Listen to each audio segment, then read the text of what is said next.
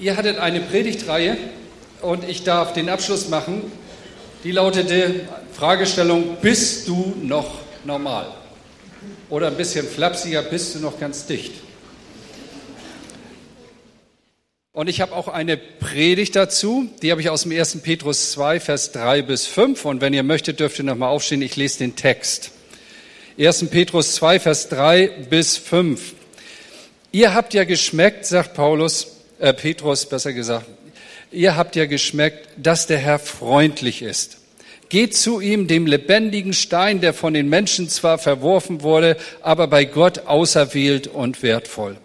Und lasst euch selbst wie lebendige Steine zu einem geistlichen Haus auferbauen und zur heiligen Priesterschaft, zu Opfern, geistliche Opfer, die Gott wohlgefällig sind, durch Jesus Christus. Amen lebendige Steine, der lebendige Stein, sowas gibt's eigentlich gar nicht. Lebendige Steine. Paulus, äh, ich sag mal Paulus, Petrus. Petrus verwendet in diesem Abschnitt verschiedene Bilder. In Vers 1 fängt er an und sagt, legt das alles ab von euch. Und dann benutzt er eben dieses Bild vom Kleid, von der Kleidung, die dann abgelegt wird. Und dann führt er so auf, was alles abgelegt werden soll. So ein sogenannter Lasterkatalog, den gibt es an verschiedenen Stellen, auch im Neuen Testament. Schlechtigkeit sollen wir ablegen, List, Heuchelei, alle Neid, jede Art von Verleumdung und übler Nachrede. Und dann wechselt er das Bild und sagt, verlangt wie Neugeborene nach reiner Milch. Manche meinen, das ist hier eine Taufpredigt. Und dann haben wir ja den Anlass auch heute. Also die Neugeborenen, die sich ausstrecken sollen nach die, und verlangt sein sollen nach dem Wort Gottes, nach der reinen Milch. Und dann fährt er fort, Vers 3, das habe ich gelesen, das Bild vom Hunger und der Nahrung. Ihr habt ja geschmeckt, das gütige Wort Gottes. Ihr seid satt geworden. Und dann wechselt er wieder in ein anderes Bild, benutzt eine andere Sprache, und zwar das Bild von dem lebendigen Stein. Und das fand ich schon so ein bisschen unnormal, ehrlich gesagt, denn das sind wirklich große Gegensätze. Steine sind so tot, wie etwas nur tot sein kann das Bild von diesem lebendigen Stein und die lebendigen Steine und das lebendige Gebäude. Das ist das, was sich hier so aufbaut in dem Text. Und Petrus nimmt Bezug auf ein Wort aus dem Alten Testament, Jesaja 28, 15 bis 16. Da hatte Gott das nämlich verheißen. Es gibt noch andere, aber das ist so der zentrale. Und er sagt, ihr verlasst euch auf eure verlogenen Intrigen und meint, durch Betrug hättet ihr euch rundum abgesichert. Also spricht der Prophet im Namen Gottes. Doch Gott der Herr sagt, ich lege in Jerusalem ein Fundament. Es ist ein Grundstein, ein kostbarer Eckstein, der felsenfest steht. Wer auf ihn baut und ihm vertraut, der braucht nicht zu fliehen, der braucht nicht wegzulaufen. Ein Grundstein, ein Eckstein, wenn man den legt, der bestimmt sozusagen die Maße von dem Tempel. Der legt fest, in welche Richtung weitergebaut wird. Wenn man den so baut und dann im rechten Winkel so das Gebäude, dann wird das Gebäude so gebaut. Und wenn man das ein bisschen anders ausrichtet, also der erste Stein, der gibt die Richtung vor und an diesen Stein werden andere rangebaut. Und hier spricht Petrus von diesem lebendigen Stein.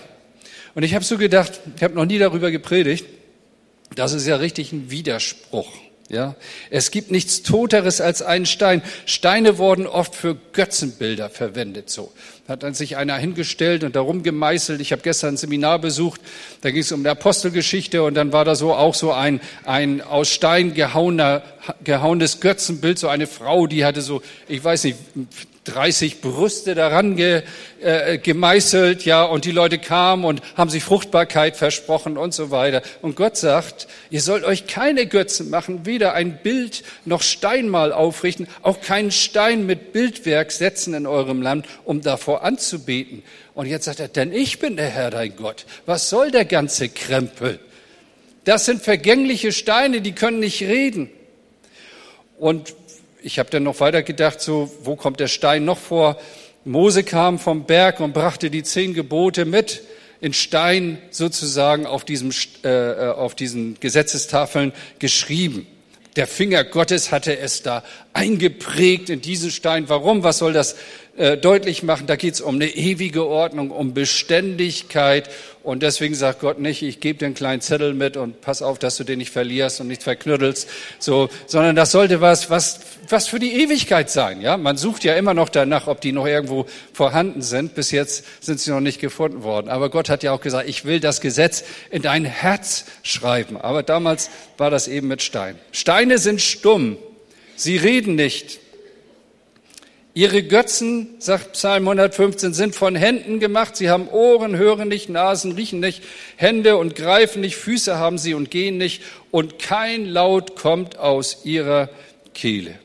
Und dann fiel mir noch Jesus ein, als er nach Jerusalem einzog, auf einem Esel reiten und die ganze Menge, heißt es da, fing an, fröhlich Gott zu loben. Also richtig ein Massenauflauf und auf einmal fangen sie an, da Gott zu preisen und zu loben. Und dann kommen die Pharisäer und sagen, Meister, wäre dein Jüngern, das geht hier zu sehr ab. Also das muss alles ein bisschen bedächtiger. Ja.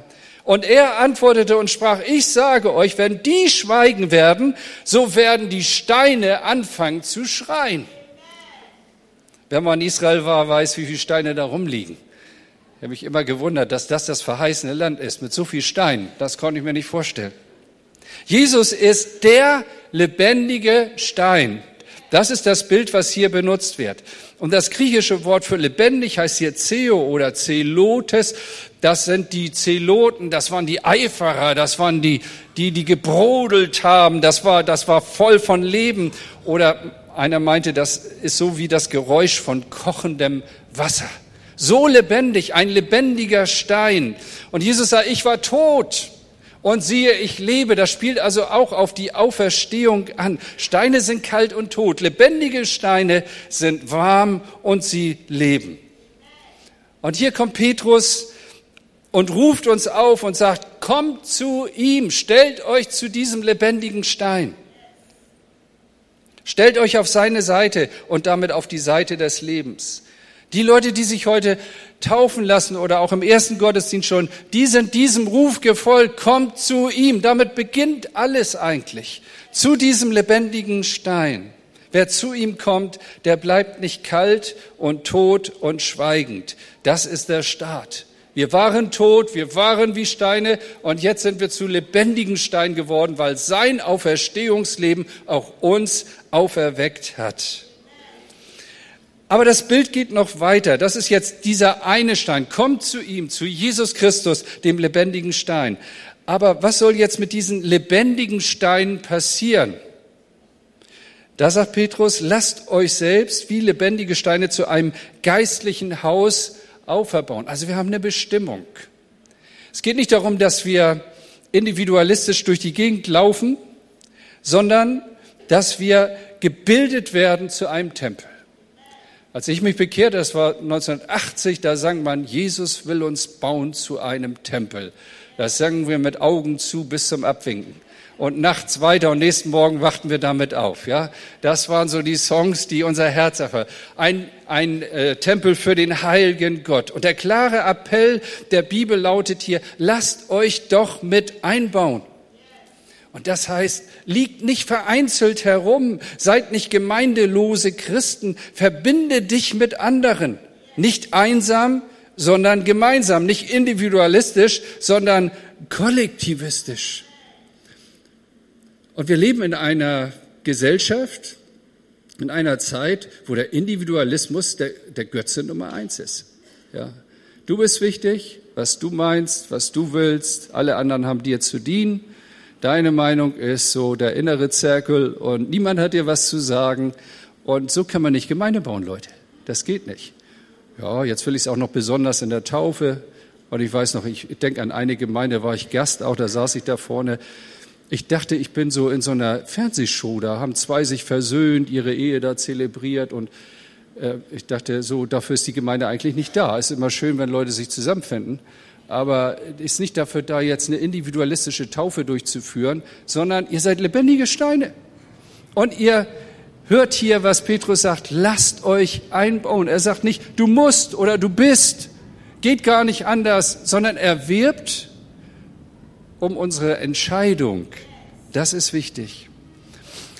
Ich bin ja in so einer kleinen Pfingstgemeinde groß geworden, gemeinsam mit Andi. Wir haben da gesessen zusammen und haben uns das ganze Treiben angeguckt und fanden das hochinteressant.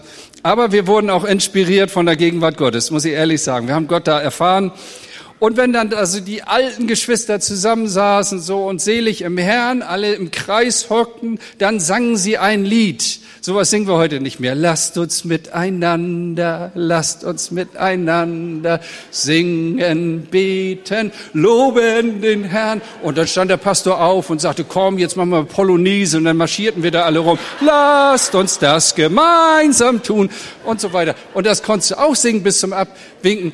Und ich will mich darüber überhaupt nicht lustig machen. Ich, äh, also es kam mir nur so, lasst uns das miteinander, das betont genau diese Wahrheit. Nicht lass mich das alleine tun. Ich will alleine unterwegs sein. Ich brauche keine Church. Ich brauche keine Gemeinde. Ich brauche kein, keine Kleingruppe. Ich brauche eigentlich niemand. Alle können mir was sagen, nur du nicht.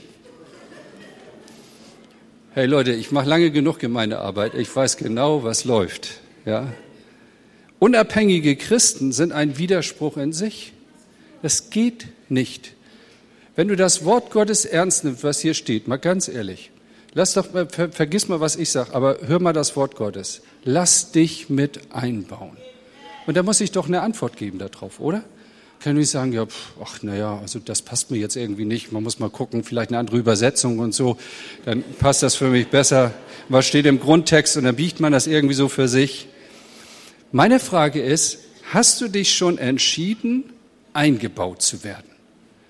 Ist das eine schwierige Frage? Das kann man verstehen. Da braucht man nicht besondere Intelligenz dazu. Ja? Und das ist das Bild von dem Stein. Und ich habe im ersten Gottesdienst, ich habe den vergessen zu Hause, aber jetzt hat mir einer ein hier irgendwo äh, aus dem Umfeld der Gemeinde geholt, ja, also einen herausgebrochenen Stein. So, könnt ihr euch das vorstellen, ja? Also das Bild von den Steinen. Jeder Stein hat sechs Seiten. Also unten, oben, vorne, hinten, links und rechts sind sechs. Okay? So, was soll das be, äh, ver, äh, verbildlichen, sozusagen, uns deutlich machen? Jeder Stein ruht auf einer Grundlage oder anders gesagt, hat jemand oder andere, die ihn tragen.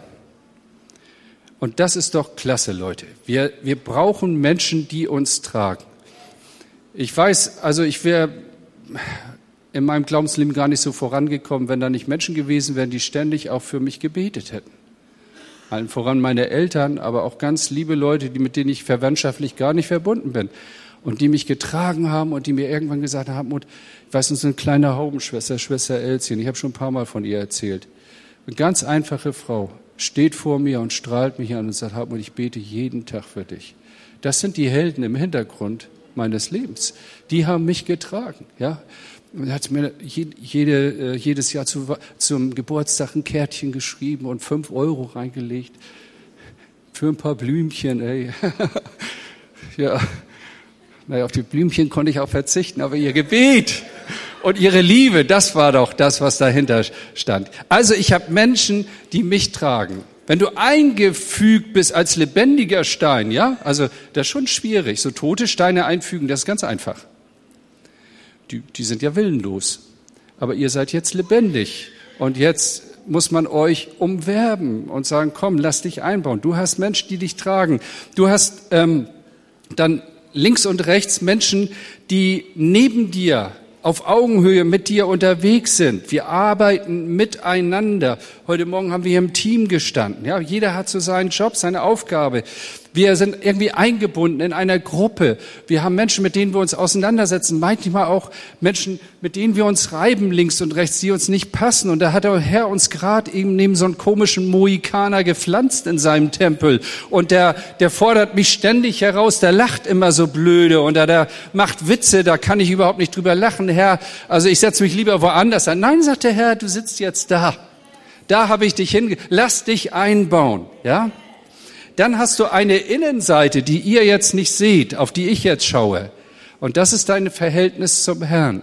Das ist das, was andere nicht sehen, deine Beziehung zu Gott. Wenn die nicht da ist, ist ganz schwierig. Ja, da machen wir nur mit irgendwie, aber wir haben keine eigene Verbindung zu Gott. Und dann haben wir eine Außenseite.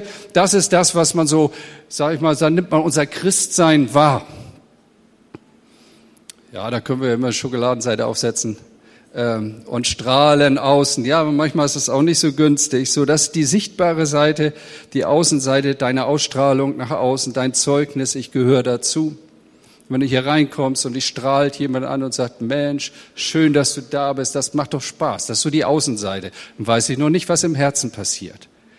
Aber du hast auch eine Oberseite und das heißt, du trägst auch andere Menschen. Das ist die andere Dimension.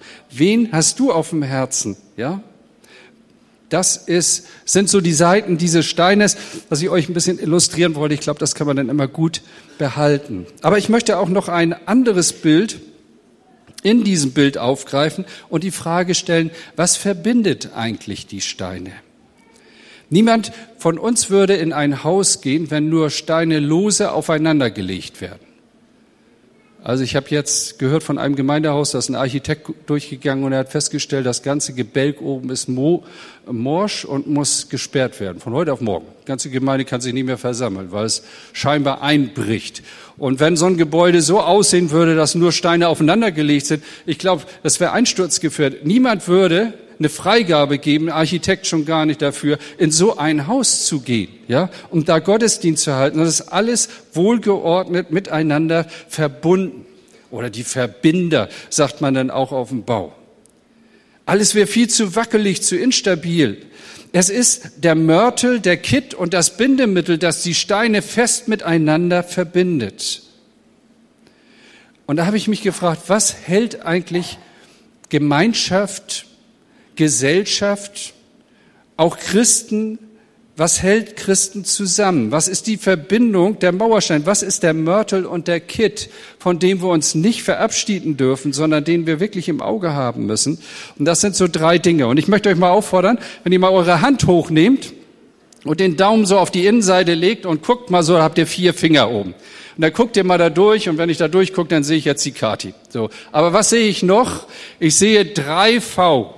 Einmal, zweimal und dreimal.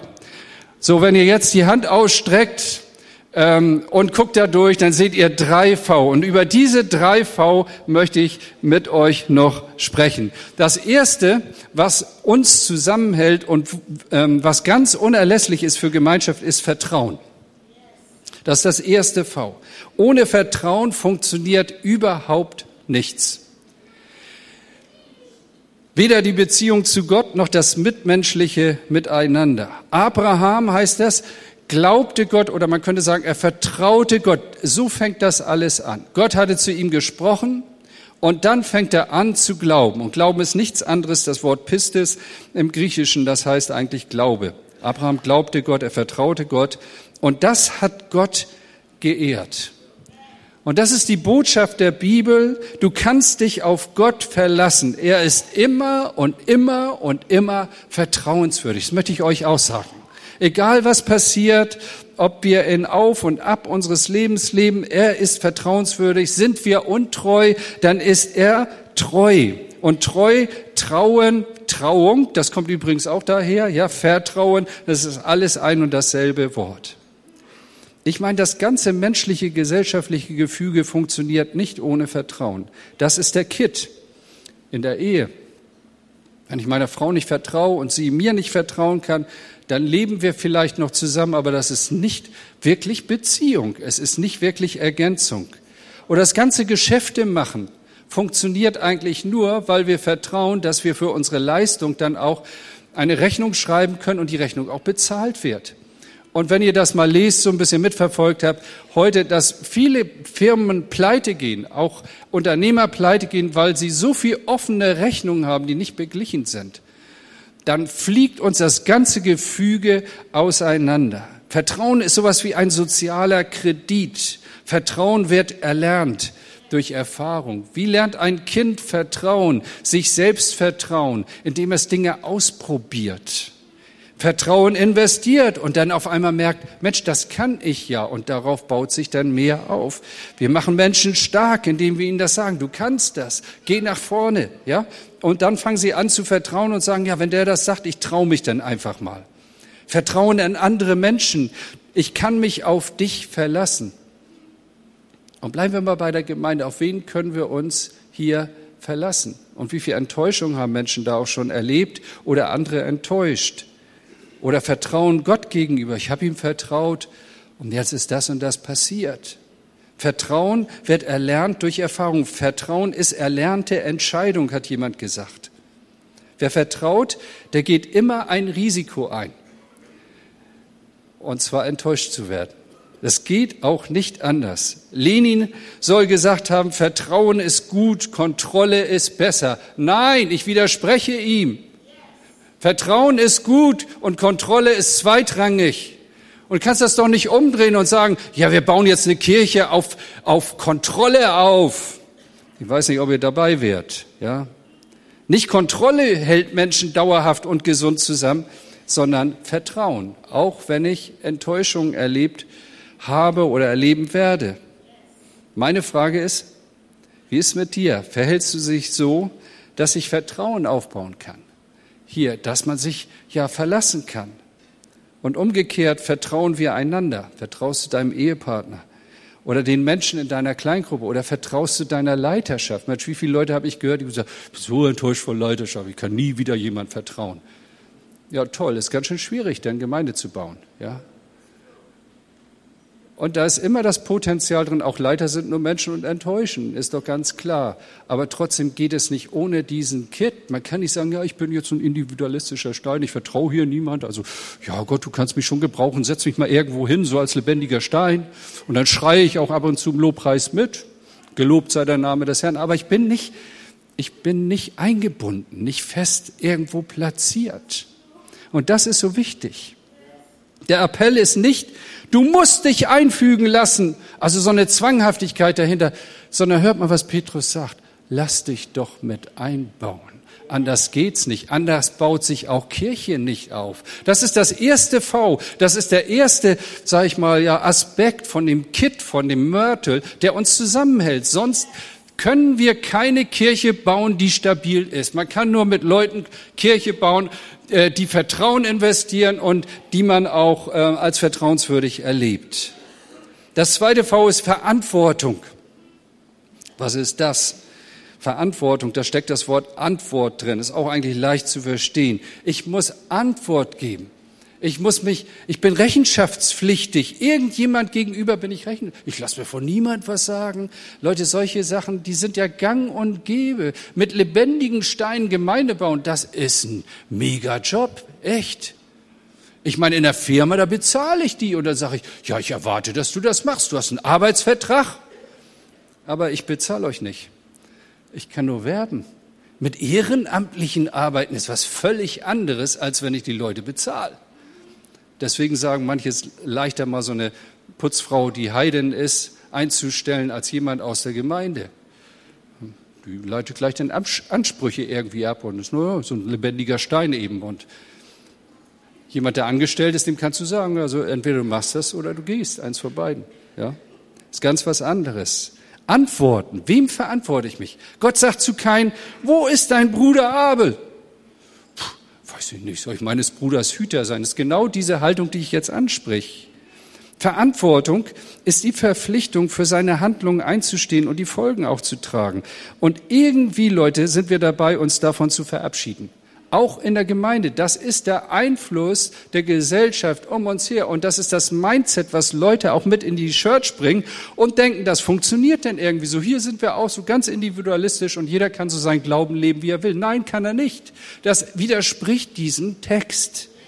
Die Bibel nimmt die lebendigen Steine in Verantwortung. Im Neuen Testament gibt es 27 Mal diese Aufzählung, einer dem anderen in Ehrerbietung zuvorkommt.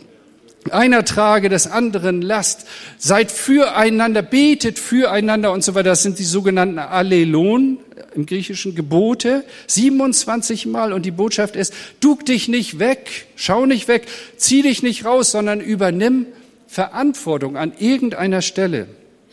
Und es ist so leicht, die Verantwortung auf andere zu schieben. Ach, wie viele Leute singen das Lied, ja, der ist schuld und äh, der andere ist schuld und weil, weil meine Eltern, weil mein Lehrer, weil mein Pastor, weil meine Gemeinde, deshalb. Das, das, das ist es nicht, Leute. Da fehlt was. Ein Mensch, der Gemeinde bauen will, der übernimmt auch irgendwo eine angemessene Größe von Verantwortung.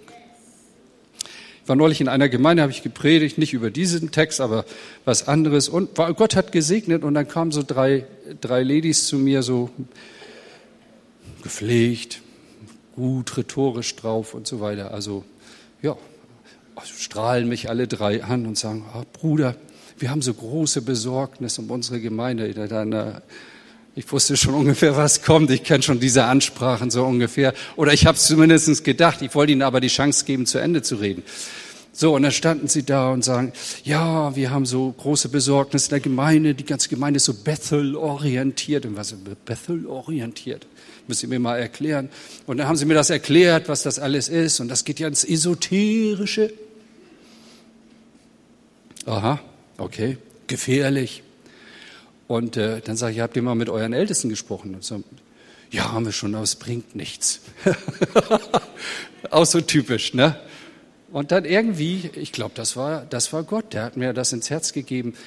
Fragt die doch mal nach ihrer Mitarbeit. Und sag so, wo arbeitet ihr denn mit in der Gemeinde? Ja, im Moment gar nicht und so. Danke, danke, das Gespräch ist beendet. Ist genau das Gegenteil von dem, was ich hier sage. Lass dich als lebendiger Stein mit einbauen. Wo trägst du Verantwortung für jemand, sich als, als, als irgendein Stein da auf den Berg zu setzen wie Jona und guckt, wie das alles so passiert da unten, ja, was der Herr dann tut und was er nicht tut und so weiter und sich dann noch bestätigt fühlt. Leute, das ist nicht das, was Gemeinde stabilisiert. Diese Gemeinde lebt in der Stabilität von Leuten, die Verantwortung übernehmen. Und ohne das ja, geht es nicht. Fliegt uns der Laden um die Ohren. Ist egal, wie die Gesellschaft dazu steht. Die, die Verantwortungslosigkeit ist heute riesengroß. Ja, aber wir müssen das anders machen. Wir müssen da wirklich eine Gegenkultur aufbauen. Meine Frage ist, wo arbeitest du mit? Für wen trägst du Verantwortung? Wo schiebst du Verantwortung auf andere? Lass dich selbst mit einfügen. Trag mit zur Stabilität bei. Und das dritte ist die Verbindlichkeit, das dritte V. Verbindlichkeit, da steckt das Wort verbinden drin. Ich verbinde mich mit anderen, ein Sozialverhalten zwischen Menschen. Verbindlichkeit ist Ausdauer und Standhaftigkeit, auch unter widrigen Umständen zu meiner Zusage zu stehen. Und auch dafür wirbt die Bibel. Matthäus 5, 37 sagt Jesus, eure Rede sei ja, ja und nein, nein. Da kam jemand zu mir und hat gesagt, ja, wenn wir nur noch so staccato reden, ja, ja, nein, nein, da fehlt doch irgendwie was. Ja, ich meine, so ist das nicht gemeint. Aber wenn ich ja sage, ja, ich gehe heute hier in den Gottesdienst und ich werde die Predigt übernehmen. Und dann, dann stelle ich fest, ach, ich muss eine Stunde eher aufstehen, die Autobahn ist ganz frei. Ich denke, ich bin total beschenkt, hierher zu kommen. Ich habe ja gesagt und dann stehe ich auch dazu. Ja. Alles andere ist vom Bösen, sagt Jesus, hat eine böse Wirkung, eine schlechte Auswirkung auf die Stabilität. Die Bibel zeigt uns den Wert von Treue. Und die Unverbindlichkeit, Leute, ist überall ein ganz großes Problem. Mal ganz einfach gefragt, bist du pünktlich? Ja, meine Kinder haben mir versucht beizubringen, Papa, Pünktlichkeit ist uncool. Ihr seid immer die Ersten. Was willst du da so früh? Ja, kann ja sein, dass was passiert, dass ein bisschen zu spät kommt, kann man dann ja auch erklären. Ich bin noch so erzogen worden und ich bin super dankbar, weil ich glaube, so trage ich zur Stabilität bei. Warum muss man sich eigentlich immer auf mich verlassen können? Habe ich mich gefragt. Ja, sagen können, du Andi, weißt du was? Ich rufe mitten im Gottesdienst an, seh zu, was du machst. Du bist doch Pfingstler, der Herr wird's dir schenken. Dann hätte er gesagt, du, äh, irgendwie, Hamburg, verstehe ich jetzt nicht ganz. Er ist ja doch sehr großzügig, Dani. Ja, kann das sehr großzügig nehmen. Aber ich glaube, da würdest du auch an deine Grenzen kommen. Und stellt euch mal vor, so im Hauskreis oder in einer Kleingruppe. Da hat man acht Leute. Man kommt extra früher nach Hause als Kleingruppenleiter. Man backt einen Kuchen. für die acht Leute. Schiebt den in die Röhre und so weiter. Denkt, acht Leute kommen nachher auch. Man kauft dafür ein, man investiert die Zeit. Und was ist gang und gäbe heute? Um fünf vor halb kriegst du die erste WhatsApp-Nachricht. Du, also mir ist heute nicht so. Ja, wenn, wenn du überhaupt eine WhatsApp kriegst. Und dann sitzt du dann nachher mit zwei Leuten und mampfst deinen Kuchen und denkst, wieso tue ich mir das eigentlich an? So kann man keine Gemeinde bauen.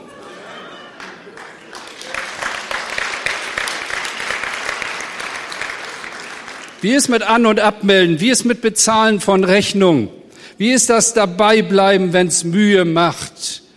Mit solchen Leuten baut man Gemeinden, mit lebendigen Steinen, die gesagt haben, ja Herr, hier bin ich, ich will nicht nur jetzt getauft werden, schönes Erlebnis mit, ich lass mich einbauen, ganz freiwillig. Und das ist so cool. Ich bin so lange eingebaut in Gemeinde und das hat mir richtig gut getan. Manches war nicht toll, aber es hat mir gut getan hat mich zu dem gemacht, was ich heute geworden bin. Das sind die drei Vs. Das ist der Mörtel, der den geistlichen Bau zusammenhält. Vertrauen, Verantwortung und Verbindlichkeit. Jeder, der diese drei Vs lebt, trägt zur Stabilität der Gemeinde äh, bei. Und wer das nicht lebt, irgendwo als individualistischer Stein isoliert herumhängt, lebt erstens nicht in seiner Bestimmung und zweitens trägt auch nicht zu einem stabilen Miteinander bei. Wir sind lebendige Steine. Wir sind alle eingeladen, dabei zu sein. Lasst uns miteinander das Leben vertrauen, in Verantwortung zueinander und in großer Verbindlichkeit. Und das ehrt Gott, nicht nur unser Singen, sondern dass diese Haltung ehrt Gott und trägt dazu bei, dass die Gemeinde sich stabil aufbaut. Überleg dir mal, was du mit dieser Predigt machen willst. Ich mache hier jetzt keinen Aufruf, Wer meldet sich denn da? Ja, ist doch ganz klar. Niemand will ertappt werden. Aber geh mal in dich und sag, was, was sagt mir dieses Wort Gottes? Wir sind beschenkte Menschen. Leute, wir wollen weiter Gemeinde bauen und Gott ist mit uns. Amen. Amen.